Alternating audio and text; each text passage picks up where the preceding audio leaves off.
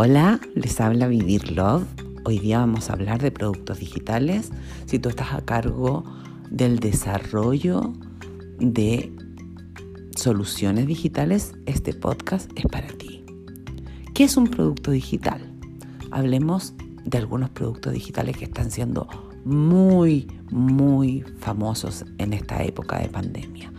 Tenemos a Instagram, tenemos a Netflix que nos permite acceder a contenido cuando queramos, de donde queramos y a la hora que queramos e incluso compartirlo con quien queramos. Y tenemos otras soluciones que vienen a resolver todas las problemáticas de logística y todas las fricciones que tiene el delivery, como Root, por ejemplo. ¿Sí? Los productos digitales se hacen cargo de resolver problemáticas y necesidades emergentes que enfrentan los usuarios en distintos ámbitos de sus experiencias de relacionamiento, interacción, compra o experiencia de servicios. Los productos digitales son soluciones tecnológicas.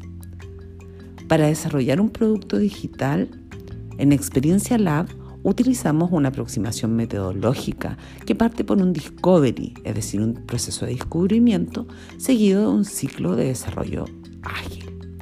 En esta publicación pondremos a disposición de ustedes las claves de ambos procesos, partiendo por Discovery, para lo cual usamos un framework que denominamos Product Vision Board y que nos permite contestar muchísimas preguntas.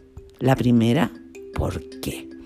Acá es donde un equipo de desarrollo se focaliza en entender y cuestionarse a profundidad qué problema estamos resolviendo, por qué es necesaria una solución tecnológica, qué soluciones ya existen, qué soluciones visualizan los usuarios y sobre todo si es necesario desarrollar o ya existe un player que podamos integrar a nuestro hub de soluciones. Para lograr las respuestas a estas preguntas, el equipo tendrá que involucrarse en el conocimiento de los players existentes, de las soluciones que están emergiendo, pero sobre todo del contexto de los usuarios potenciales que tiene este producto digital. En Experiencia Lab recomendamos la práctica continua de talleres y lab con usuarios. En tiempos de COVID hemos realizado con mucho éxito talleres online usando una herramienta que se llama Miro donde abordamos una serie de actividades enfocadas a conocer la relación de los usuarios con el potencial producto digital, a ahondar en sus problemáticas y a descubrir posibles soluciones con ellos e incluso a co-crear prototipos con los usuarios. Después de varias sesiones iterativas, ya es posible contar con una adecuada base de conocimiento que permite responder quiénes y qué, es decir, la, la caracterización de quiénes serán los usuarios del producto o ecosistema digital, cuáles son sus necesidades actuales y proyectadas en el tiempo, cuáles son sus expectativas y cuál es su contexto de uso. El siguiente paso es mapear la experiencia digital. Para eso usamos como herramienta el Story Mapping y sobre él ranqueamos con los propios usuarios los puntos más importantes a resolver. Generalmente aprovechamos esta instancia para descubrir las funcionalidades atesorables, como ese corazoncito de Instagram que nos permite dar un me gusta y publicarlo a todo el mundo. Lo indispensable, saber lo importante es importante. Esto nos permitirá enfocar los recursos de desarrollo. Cuando hemos descubierto lo importante, nos damos un espacio con el equipo para generar la ruta de mínimos productos fiables que hacen realidad nuestro producto digital y visualizar cuál es el ecosistema de soluciones donde deberíamos conducir el desarrollo. En este momento, un equipo podría declarar que tiene todos los insumos necesarios para aventurarse en un ciclo de desarrollo ágil, sin embargo, creemos que es clave y parte del Product Vision Board entender cuál es el modelo de negocio que apalanca nuestro producto digital, cómo ganaremos dinero, promoción de marca y o lealtad de nuestros usuarios. Para eso usamos el Business Model Canvas como herramienta.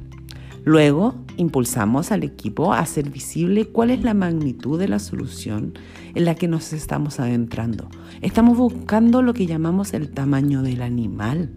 ¿A qué se parece en relación a lo que hemos desarrollado anteriormente? ¿Qué grado de incertidumbre hay?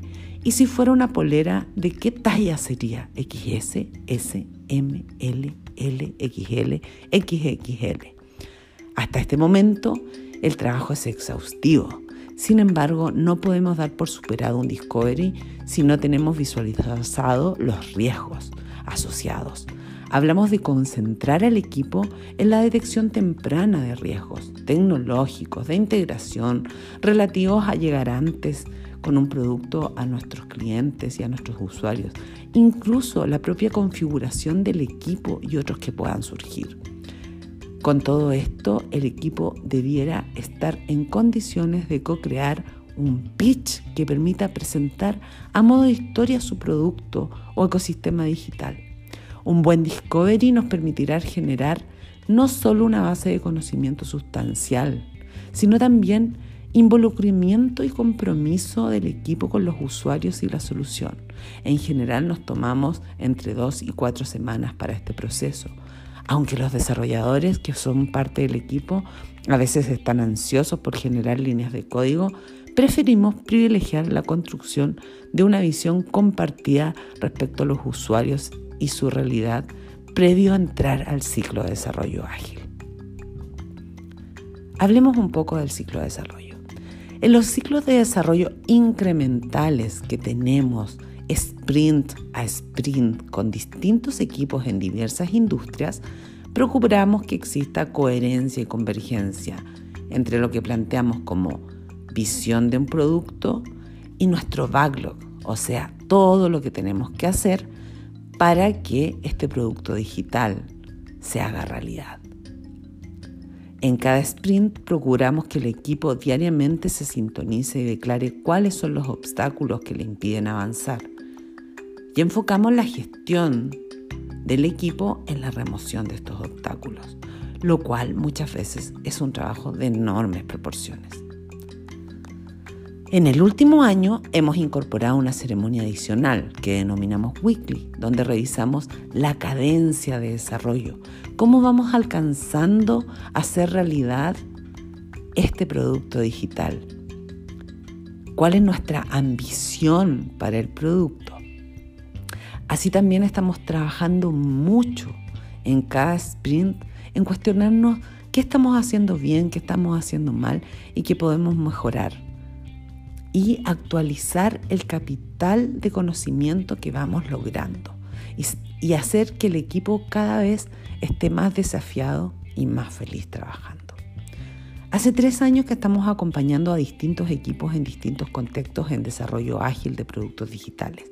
El encargo siempre es el mismo, llevar al team a niveles superiores de delivery, cada vez más ambición digital y cada vez las organizaciones quieren resultados antes. Algunas de las claves de nuestros buenos resultados han sido eliminar fricciones y obstáculos como el mindset digital, aunque estemos en el siglo XXI y nuestra realidad sea digital en 360 grados, todavía nos pasa que tenemos que introducir a toda la compañía e incluso los directivos en el conocimiento más profundo de la realidad de los productos digitales y el valor que generan para los usuarios. También realmente contar con un equipo que dé el ancho y que sea un equipo que genere un desarrollo digital que aporte valor a los usuarios. Hablamos acá de talentos que hacen realidad una ambición digital y que trabajan basados en sus superpoderes, en comunicación horizontal, en honestidad a toda prueba y en visión compartida, autoorganizándose en un buen ambiente y movidos por la pasión y el empoderamiento. La mayoría de las veces nos encontramos con organizaciones cuyas prácticas y comportamientos tienen grandes brechas a este respecto. También recomendamos en un ciclo de desarrollo ágil siempre basarse en un framework o un esquema de trabajo. Nosotros usamos Scrum, lo hemos compartido en, otros podcasts y hemos hecho algunas adaptaciones a ese framework. Utilizamos todos los artefactos y usamos todas las herramientas ágiles que conocemos. Acá nos hemos encontrado con equipos que por considerarse maduros o no lo suficientemente em, rigurosos se saltan ceremonias, no escriben historias de usuario o no visualizan ni gestionan sus obstáculos. Nosotros los impulsamos a no dejar nada a la casualidad y hacer todo lo que se necesite para que el trabajo del equipo fluya. Es vital que los equipos cuenten con herramientas de colaboración, testeo, co-creación y monitoreo del valor generado. Pero también es importante la relación y colaboración con usuarios. Contar con un conjunto de usuarios para ir testeando hipótesis y usabilidad ayuda a corregir el rumbo del desarrollo y recibir retroalimentación temprana, abrazar los cambios y generar valor de verdad.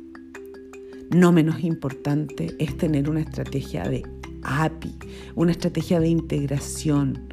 Es base sobre todo para ecosistemas de soluciones digitales es a través de la estrategia de API que nos podemos conectar a otras soluciones, acelerar el time to market y promover la colaboración del ecosistema de startup, además de facilitar mejores resultados y productividad. También nos preocupamos de la cadencia del desarrollo. Acá estamos hablando no solo de código de calidad, sino también de prácticas que aseguran resultados en ciclos cortos de desarrollo y escalabilidad del código.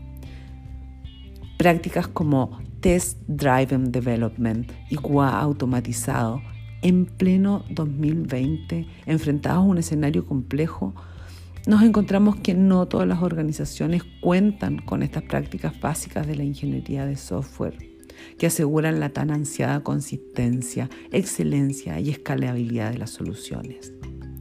Últimamente hemos estado muy enfocados en generar frameworks y formas de trabajo que nos permitan hacer delivery continuo.